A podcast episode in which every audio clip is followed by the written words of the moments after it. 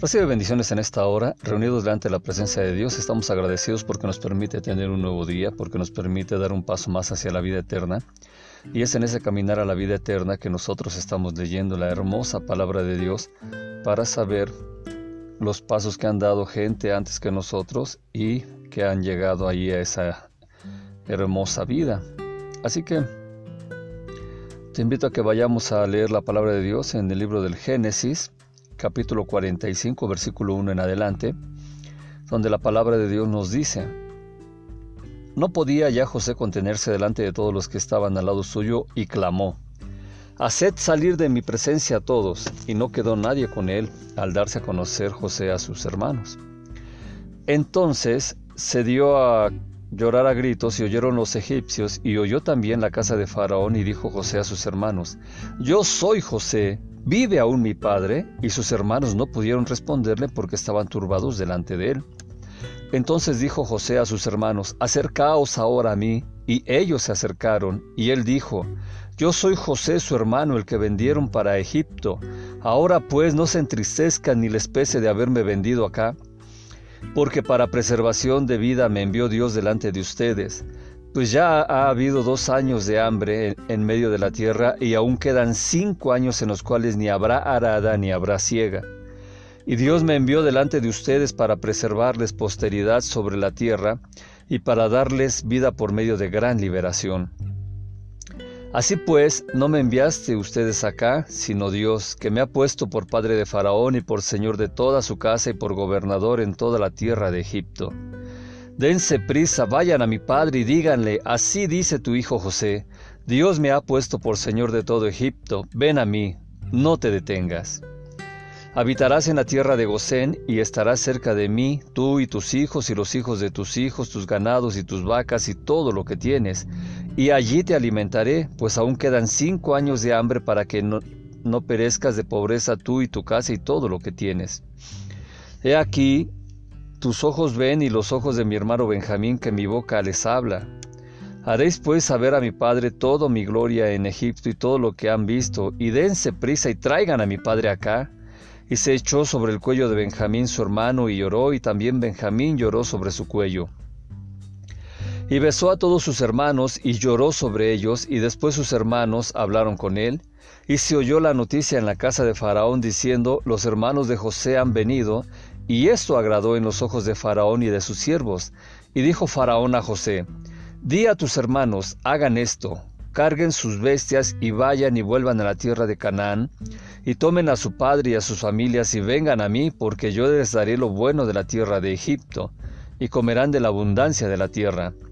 Y tú, manda a hacer esto, tomen de la tierra de Egipto carros para sus niños, para sus mujeres, y traigan a su padre y vengan. Y no se preocupen por sus enseres, porque la tierra de Egipto será suya. Y lo hicieron así los hijos de Israel, y les dio José carros conforme a la orden de Faraón, y les suministró víveres para el camino.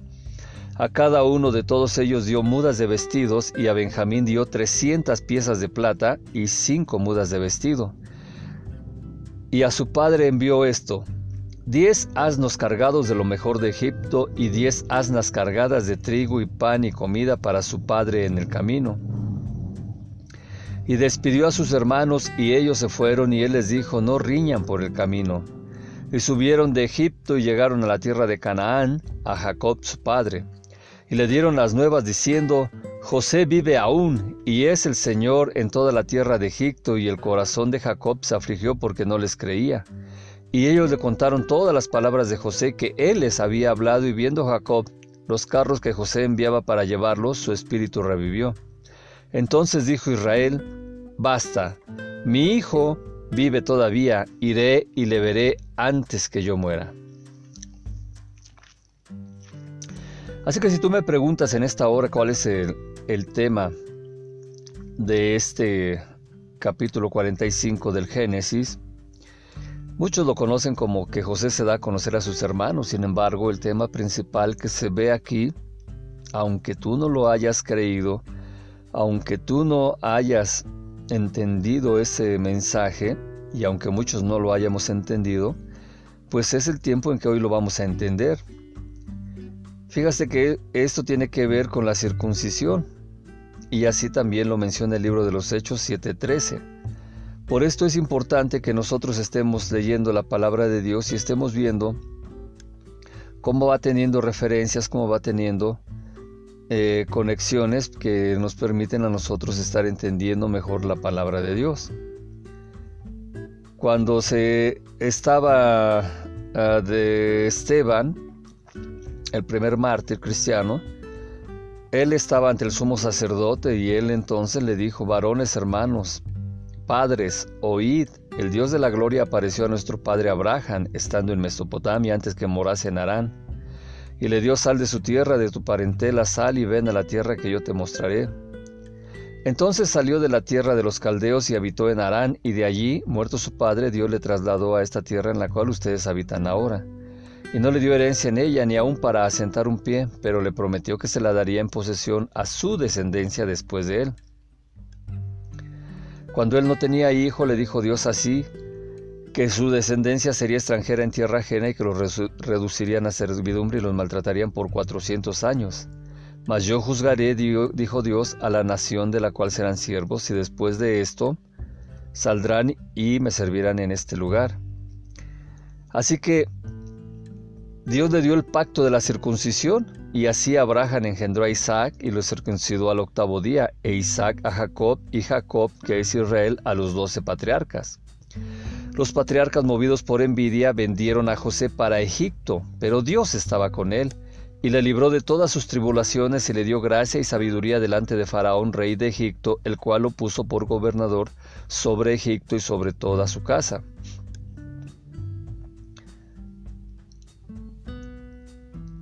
Vino entonces hambre en toda la tierra de Egipto y de Canaán y grande tribulación, y nuestros padres no hallaban alimentos. Cuando Jacob oyó que había trigo en Egipto, envió a sus padres la primera vez.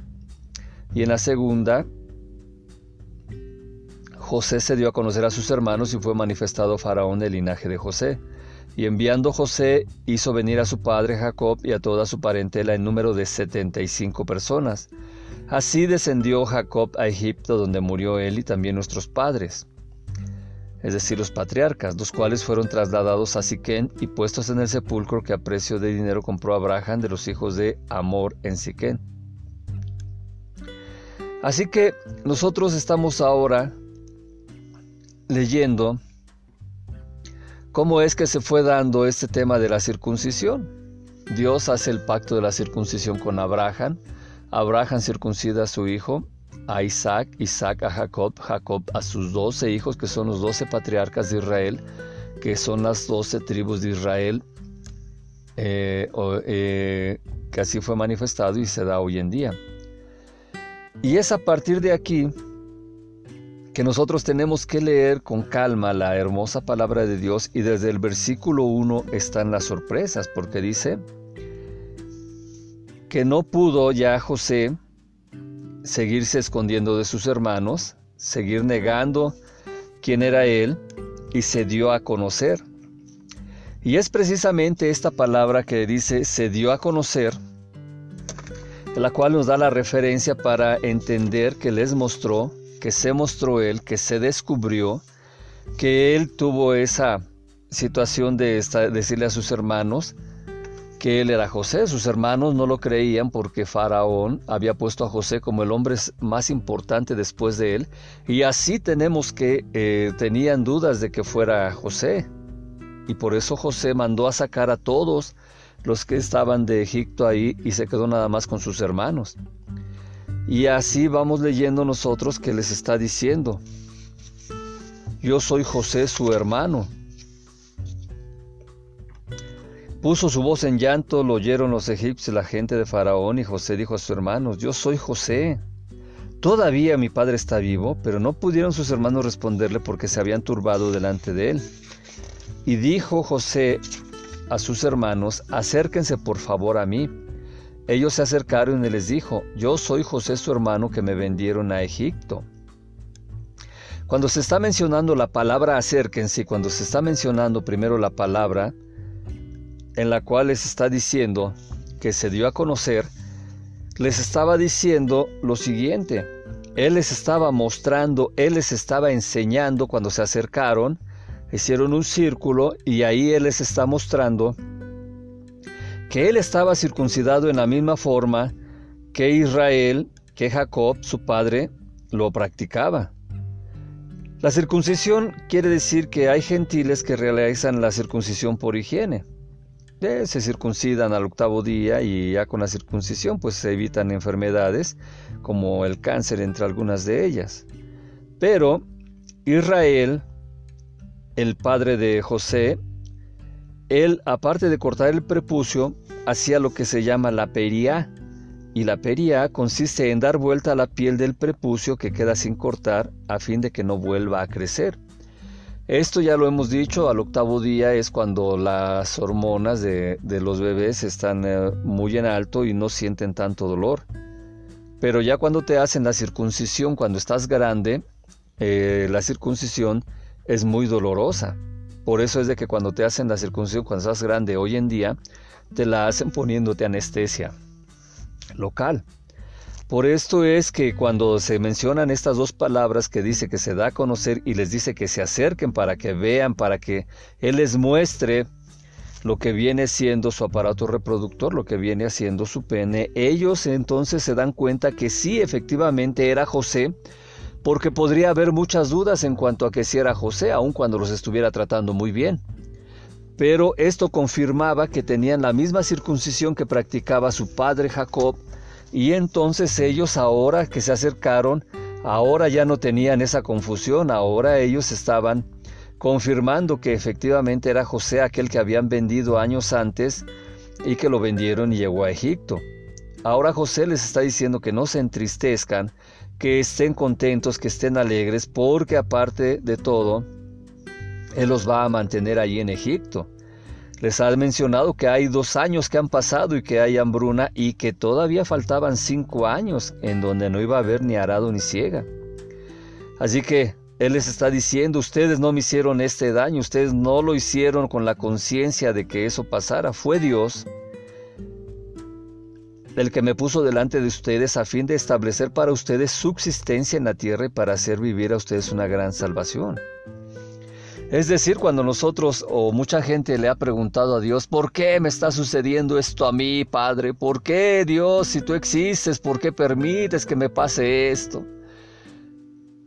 No nos ponemos a pensar, no le preguntamos a Dios sabiamente qué es lo que quiere con eso, qué es lo que va a hacer con esa prueba que estamos pasando, con esa desgracia, con esa situación en la que estamos sufriendo. No le preguntamos el por qué, el para qué, cuándo va a suceder, cómo va a suceder. Lo que nos importa es nuestro dolor y, entre comillas, la ausencia de Dios en esa, en esa parte de nuestra vida. Sin embargo, cuando pasa el tiempo, cuando pasan los años y vemos la sabiduría infinita de Dios, su omnisciencia, nos damos cuenta de que Dios actúa correctamente y que a nosotros nos ha protegido. Seguramente has escuchado aquel hermoso poema que dice que eh, eh, eh, había en el mar, que había pisadas y que estaban ahí cuatro pisadas y de repente ya nada más aparecieron dos y que cuando fue lo duro, lo difícil de la prueba, ya nada más había dos huellas en la arena.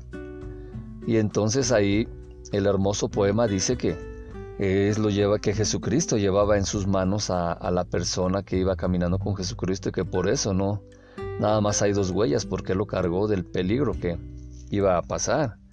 Hay tantos testimonios de gente que decía, ¿dónde estás Dios? ¿Dónde caminas Dios? Y, y me recuerdo, por ejemplo, de un testimonio por Centroamérica donde una mujer se fue a una... Una mujer se casó con un hombre, la mujer era cristiana, el hombre no era cristiano. Y cada que la mujer se iba al culto, cada que la mujer se iba a la reunión con los cristianos, con los protestantes, para que nos entendamos bien, pues su marido la recibía, la amenazaba, la golpeaba y ella se espantaba. Y una vez ella estaba en una eh, campaña de milagros, de sanidades, y se prolongó el, el evento, así que la mujer se puso a orar y dijo, Señor, yo pongo en tus manos a mi marido Sé que cuando llegue Él me va a golpear, Él me va a hacer daño, pero yo te pido que tú estés ahí y que no permitas que me haga daño.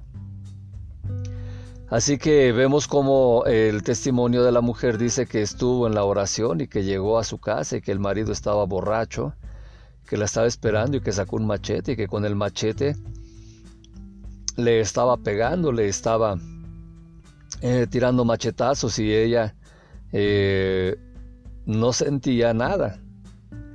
Cuando ya eh, abre los ojos, ya cuando el hombre ya dejó de golpearla, pues ella abrió los ojos y vio que no tenía nada. Y así vio que el hombre le estuvo pegando a una mesa.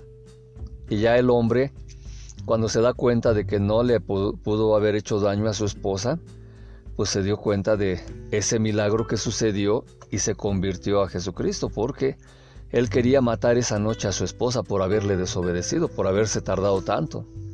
Y cuando él vio que no la pudo matar y que todo el daño que le hizo a la mesa, pues se arrepintió y entonces recibió a Jesucristo. Ya después los dos servían allí a, lo que es a Dios en su congregación. Esto nos hace eh, entender lo que aquí está diciendo José cuando dice, Dios me envió delante de ustedes a fin de, establecer para ustedes su existencia y para hacer vivir a ustedes una gran salvación. Muy importante que nosotros estemos dejándonos de preguntar a veces, ¿dónde está Dios? Y que nos pongamos a estar en oración, en ayuno y diciéndole, Dios, ¿cuál es el mensaje que me quieres dar en esta prueba? ¿Qué es lo que tú estás esperando de mí? Es hermosísimo cuando a las 3 de la mañana te despierta el Espíritu Santo, Él te hace la invitación y, tú abres tus ojos, ves la hora y empiezas a estar orando y empiezas a estar teniendo esa batalla espiritual. Para ese tipo de batallas espirituales normalmente la gente quiere eh, salir de la cama y ponerse a prender una luz y todo eso. A veces la, el esposo o la esposa que no son llamados a orar a las 3 de la mañana o la familia pues no puede, eh, no dejan prender la luz o algo, eh, se sienten inquietos, les molesta o una situación así. Y si te metes al baño o al closet o te estás escondiendo ahí para eh, no despertar a los demás, pues de todas maneras te va a decir qué estás haciendo en el baño, qué haces en el closet. Así que yo recomiendo siempre que si te invitan a estar en oración a las 3 de la mañana, es recomendación mía, aún en la cama puedes estar orando.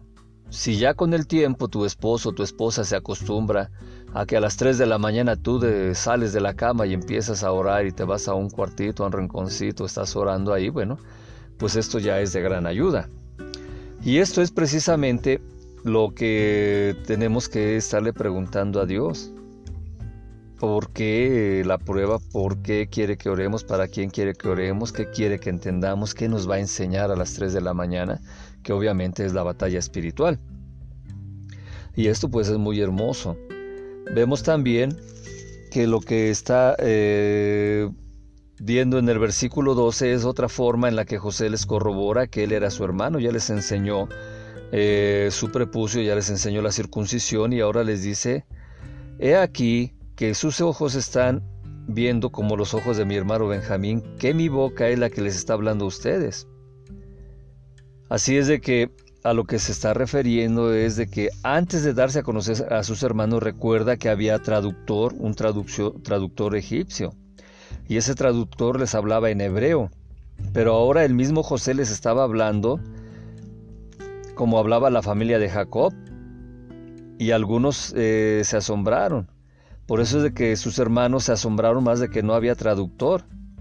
Y ahora pensaron y sabían que José efectivamente era el que estaba hablando como le habían enseñado los eh, maestros Zen y Eber a, a, Jacob y Jacob le estaba enseñando también a José y José iba con Zen y Eber, esos grandes mentores, y así ellos estaban viendo que hablaba como eso era muy distintivo en los alumnos de Zen y de Eber, cómo hablaban y esto es lo que también confirmó con los hermanos de José que él era José. También después hablaron a sus hermanos y ellos estaban pues eh, sorprendidos, estaban enmudecidos, tenían vergüenza de haberlo vendido como esclavo y José les está diciendo que no se preocuparan por eso, que ya no pensaran en eso. Y así ve a su hermano Benjamín y lo toma y en su cuello está llorando. Benjamín a la vez también llora en el cuello de José y José besó a todos sus hermanos y lloró sobre ellos y se besaron y estuvieron con el cuello llorando uno en el cuello del otro y así estuvieron hablando ya en el idioma normal que ellos tenían desde nacimiento. El versículo 17 es muy importante porque también una cosa es que la gente, que los patrones, que los dueños, que los amigos confíen en nosotros y te digan todo lo de la tierra de aquí es tuyo, puedes tomar lo que quieras y todo eso, pero también tenemos que avisar qué es lo que estamos tomando, qué es lo que eh, queremos llevarnos a nuestros amigos y que nuestros amigos estén de acuerdo, o nuestros jefes o los patrones. Porque dijo Faraón a José, di a tus hermanos que esto hagan, carguen sus bestias, anden y vayan a la tierra de Canaán, tomen a su padre y a la gente de su casa y vengan a mí, que les daré a ustedes lo mejor de la tierra de Egipto. Y comerán con José. Ahí lo que significa es que Faraón le estaba diciendo a José que aclarara que todo lo que estaba enviando su padre era por indicación explícita del mismo, es decir, que no dijera José a su padre, que sus hermanos no fueran a decirle a Jacob que José le mandaba todo eso, que era Faraón mismo el que lo estaba eh, allí eh, mandando. Y Faraón eh, también le dice esto a José. Y así también le está diciendo que envíe a carruajes para sus hijos, para sus mujeres, que traigan a su papá y que traigan a, toda su familia, pero que no se detengan o no tengan lástima por sus utensilios, porque de lo mejor de la tierra de Egipto era para ellos. Eso era el amor que Faraón tenía por José. Y así también les estaba mandando a decir que no tuvieran lástima por sus utensilios, es decir, que no perdieran tiempo en desprenderse de algunos objetos de poco valor, que ya dejaran eso ahí y que ellos ahora fueran a disfrutar de todo lo que eh, iban a darles en Egipto. José les hace una recomendación a sus hermanos. José envió a sus hermanos y se fueron y les dijo, no discutan en el camino. ¿Por qué? Porque sus hermanos eran peleoneros. Ya habíamos dicho que José había pasado varias, los había hecho pasar por varias pruebas para ver si ya habían cambiado. Y así estamos viendo nosotros cómo se da esta situación en la cual les dice que no discutan. Es decir, ya no estén peleando, ya no estén diciendo uno al otro quién había vendido a José, por qué lo habían vendido, quién lo quería matar, quién no lo quería matar. Ahora les está diciendo que ya dejen eso en paz y que vayan por su padre. Hay una clave también, obviamente, cuando dice eh, aquí que sus, sus hermanos subieron de Egipto y llegaron a la tierra de Canaán con Jacob, su padre. Le dijeron a él todo lo que estaba sucediendo y le dijeron, todavía vive José y aquí es el que gobierna toda la tierra de Egipto. Pero Jacob no les creyó. En su corazón no les creyó, se endureció su corazón.